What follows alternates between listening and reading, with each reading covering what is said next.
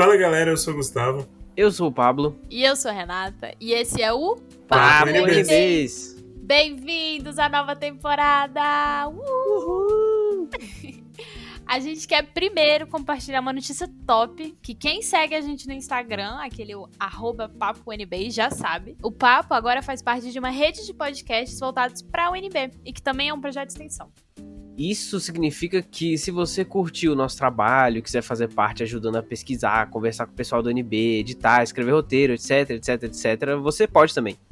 O projeto se chama NBcast e ele é perfeito. Os coordenadores são os professores Elton Bruno e Karina Flexel, da, da Faculdade de Comunicação. Na verdade, você já conhece eles, porque os dois já participaram de programas nossos. Estamos ligados também ao pessoal do Laboratório de Áudio da FAC, as disciplinas de Introdução à Linguagem Sonora e Roteiro, Produção e Realização em Áudio. Falando de conteúdo, o Papo Unibase não vai mudar muito nessa nova fase. Mas o massa é que eu e a Nicole, quando a gente criou o Papo lá em 2019, a gente não imaginou que ia chegar nisso, né? Um projeto de extensão. Então, é um projeto que vai ficar na UNB. Mesmo quando a galera, né, nós três e tal, a galera que tá nele agora, formar. Então, muito obrigada a todos vocês que ouvem, acompanham e contribuem com o nosso trabalho. Mas agora vamos falar de como que a terceira temporada vai ser. Vamos começar agora uma série sobre cursos de graduação. O objetivo é retomar as origens do papo e trazer informações essenciais e de qualidade pra galera. A gente não só quer ajudar o povo que já tá no NB a saber os detalhes que não sabiam sobre o seu próprio curso e outros cursos na universidade, mas também ajudar aquele seu amigo que tá saindo do ensino médio agora. Se quiser indicar pra gente algum tema, curso ou assunto pra gente fazer um episódio sobre, chama lá na DM.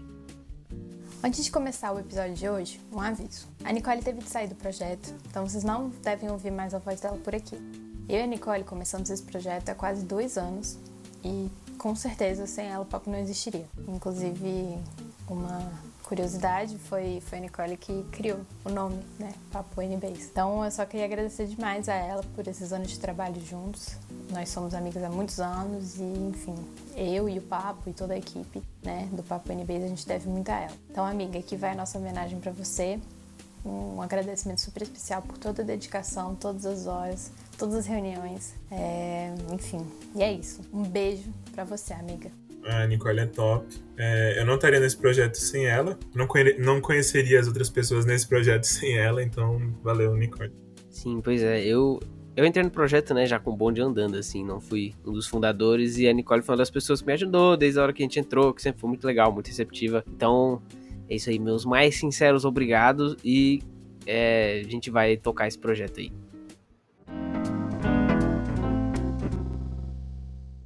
Vamos começar nos primórdios dos tempos, quando tudo era só mato. Religiões à parte, veio o homem e aí começou a estragar tudo, né? A nossa relação com o meio ambiente existe desde sempre. Com o advento do desenvolvimento tecnológico e econômico, a gente precisou aprender a lidar com os recursos naturais de maneira consciente. A gente precisa da natureza para existir, para fazer remédio, para comer, para se abrigar. Você pode não curtir muito uma cachorra, achar mosquitos a pior parte de acampar, mas a realidade é que. Olha, isso rimou. Mas a realidade é que se a gente não consegue lidar com a natureza de maneira consciente, não dá bom. O maior exemplo disso são as pandemias, né? Tipo, gripe suína, gripe aviária, o próprio coronavírus. O homem foi mexer com a natureza e aí a doença veio. Mas isso aí também é conversa pra outra hora. Hoje a gente vai falar sobre três cursos que têm uma grande coisa em comum. Eles ajudam a gente a entender a relação entre o homem e o meio ambiente. Em primeiro lugar, vamos chamar para conversar a professora Cristiane, coordenadora do curso de Ciências Ambientais. Ela disse que uma coisa muito importante do curso é justamente a interdisciplinaridade. A gente espera preparar um, um profissional que seja capaz de lidar então com questões interdisciplinares né, nessa área de ciências ambientais, que envolve habilidades também com economia, com questões de política ambiental, sustentabilidade, eh, biodiversidade.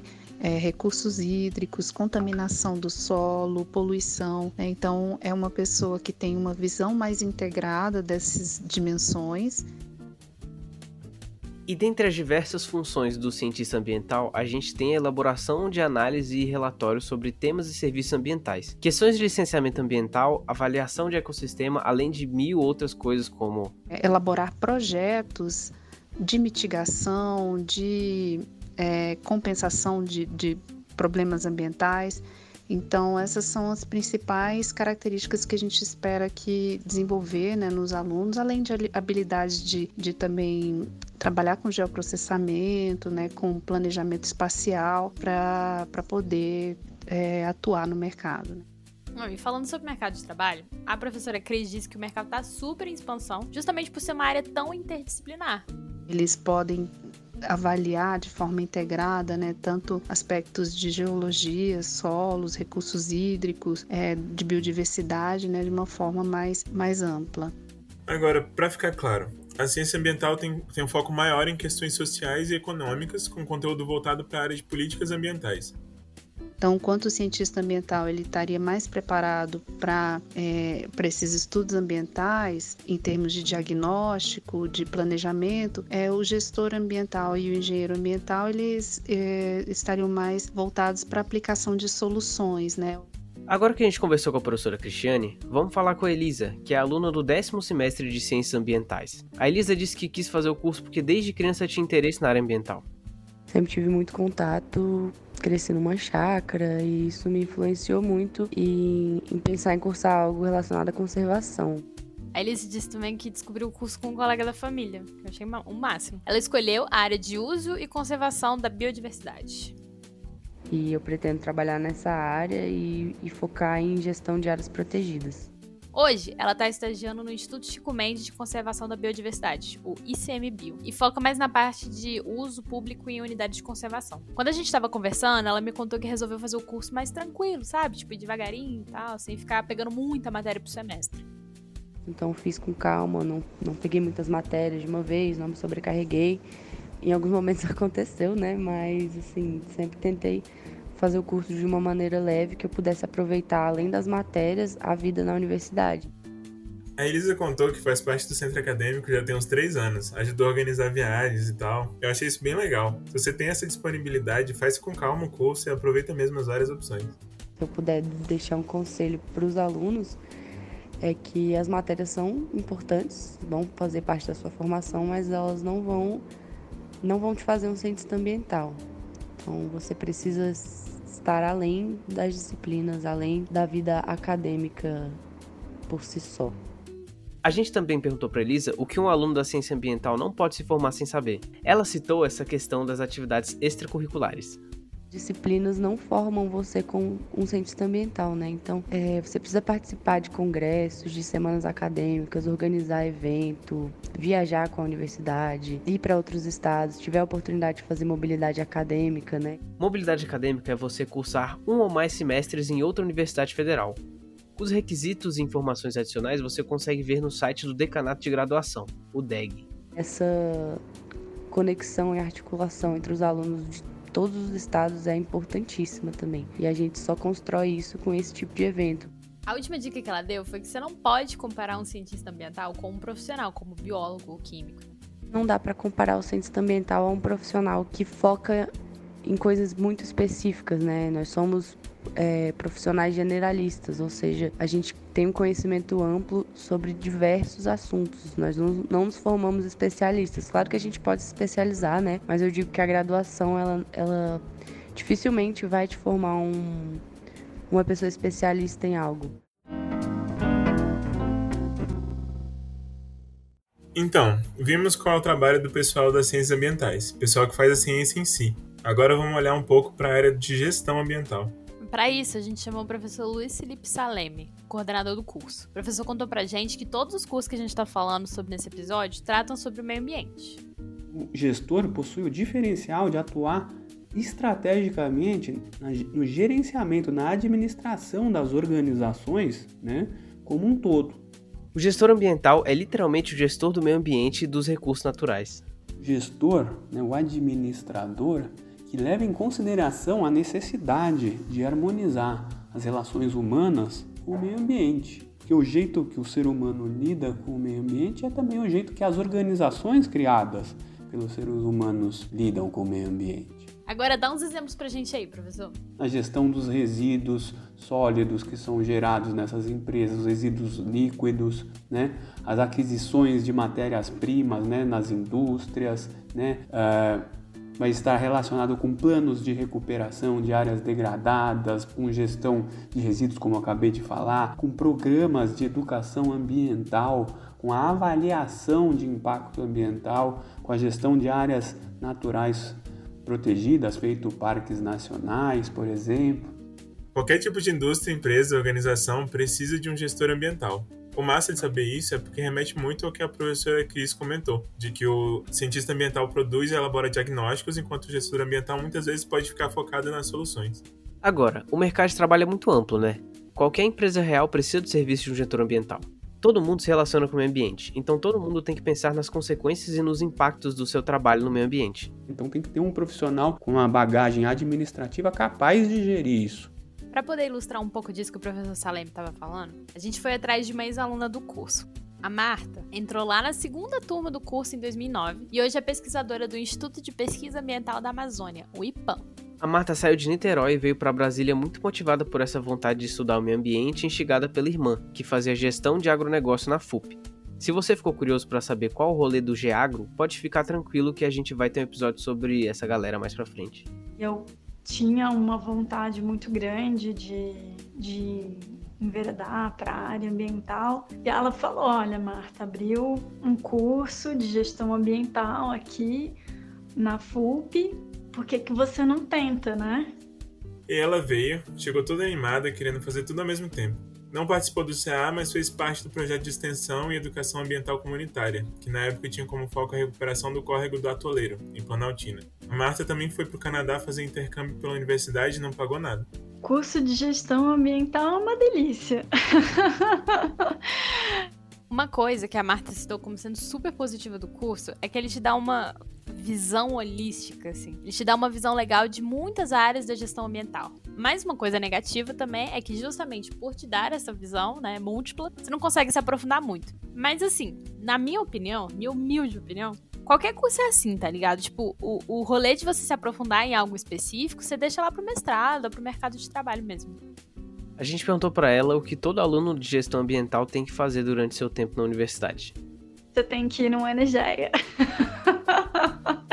Se você não for no Encontro Nacional de Gestão Ambiental e ver a força que o movimento estudantil tem, você não você passou liso no curso e não aprendeu o que de fato importa. Isso é fundamental. Como a Marta mesmo disse, não existem soluções individuais para problemas coletivos. Mas e a relação dela com o ambiente? A gestão ambiental é na FUP, a mais ou menos 42 quilômetros do plano piloto. A Marta disse que uma coisa que ela curtia muito na FUP era o fato de ser tão aconchegante. Eu me sinto muito em casa, muito, muito, muito. Eu acho que o fato do campo ser menorzinho, né, traz aquele ar de aconchego que o Darcy, por exemplo, não traz tanto. Hoje ela faz gestão e coordenação dos projetos em gestão indígena no IPAM, para ela, o curso de gestão ambiental foi fundamental para abrir portas e dar a base necessária para ela estar onde está hoje. Das disciplinas que eu peguei sobre gestão ambiental e territorial de terras indígenas, com a professora Mônica Celeida, Nogueira, é, todas a, a parte de que é uma paixão minha pouco pouco praticada, que é a parte das políticas públicas entender como é que é a política nacional de gestão ambiental e territorial de terras indígenas, a PENGAT.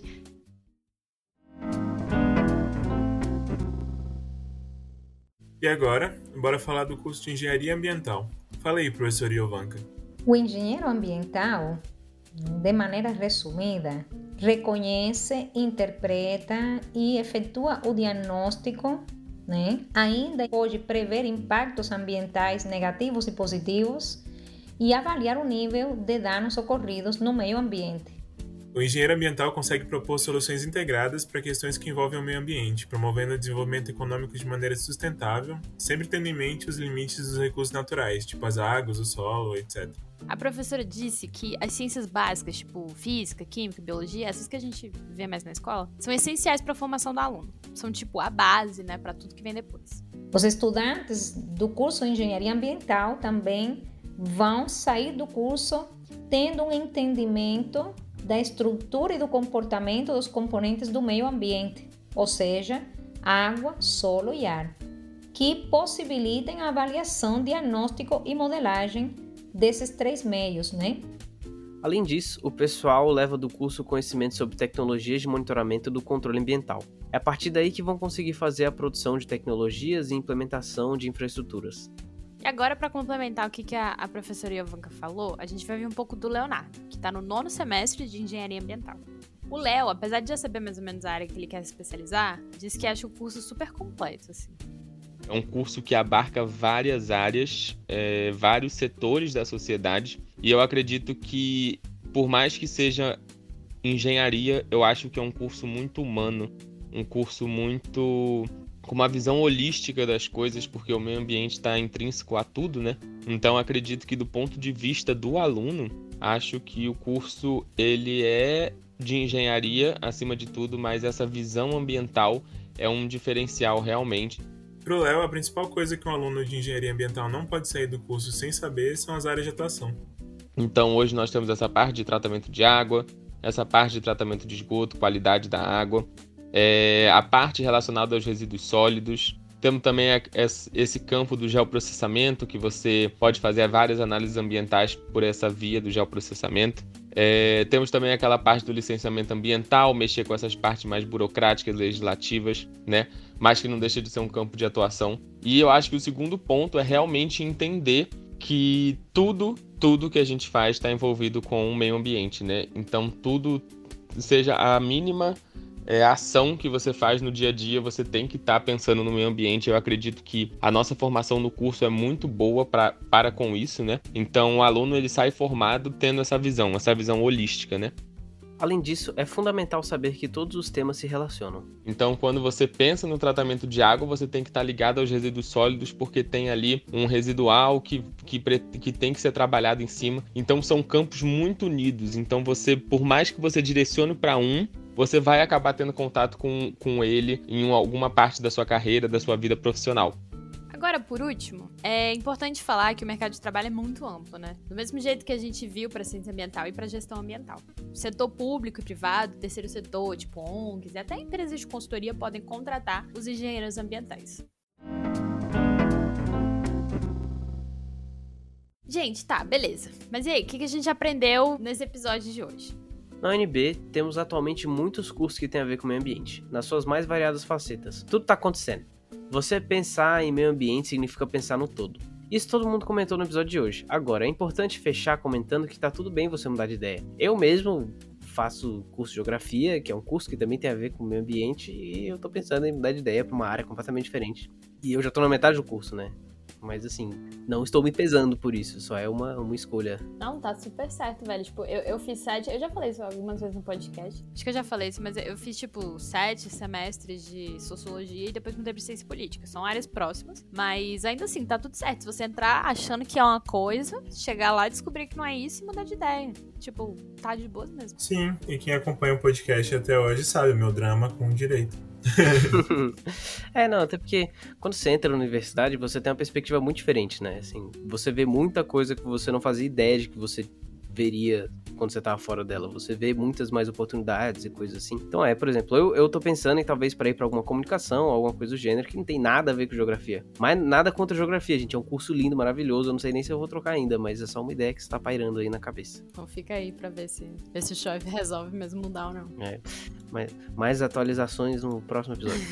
mas o mercado de trabalho é muito rico nessas áreas que a gente comentou hoje. É, tipo, é massa pensar que é, são, são áreas que são parecidas mesmo, né? Tipo assim, muita gente me falou que tem disciplinas que são o pessoal faz junto e tudo mais, apesar de serem é, faculdades, né? São institutos completamente diferentes. Tipo, a ciência ambiental tá lá junto com o pessoal do Instituto de Geociências, a gestão ambiental tá lá na, na FUP e o a engenharia ambiental tá na FT, né? Na Faculdade de Tecnologia. Então são, tipo, radicalmente diferentes, só que tem uma coisa muito em comum e dá pra ver que eles se complementam, né? Quanto a ciência ambiental tem um ponto de vista, a engenharia engenharia ambiental tem outro ponto de vista e a gestão tem outro ponto de vista. Eu acho isso muito massa. É, até porque no, num país como o Brasil, eu acho que é, é, é tipo assim, é uma consequência existir esse, esse mercado de trabalho amplo, né? Assim, um país muito grande, com muito, com muito espaço, com muita área ambiental, muita reserva, muita coisa que a gente que precisa ser realmente estudada e elaborada em cima disso.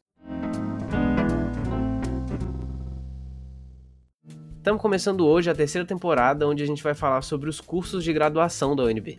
Se você tiver alguma sugestão de episódio, curso, assunto ou tema que você acha que a gente tem que abordar, manda mensagem pra gente no Insta, arroba Acompanha também as contas do Insta, arroba NBcast e arroba lab, underline áudio, para acompanhar nossas atividades nessa jornada. Esse episódio teve áudios dos professores Cristiane Gomes, Luiz Felipe Saleme e Elvanca Pérez, que são os coordenadores dos cursos. Participaram os alunos Leonardo, da Engenharia Ambiental, Elisa, da Ciência Ambiental e a ex-aluna Marta, da Gestão Ambiental. O episódio foi produzido por mim, Renata e pelo Gustavo. O roteiro foi escrito por mim também.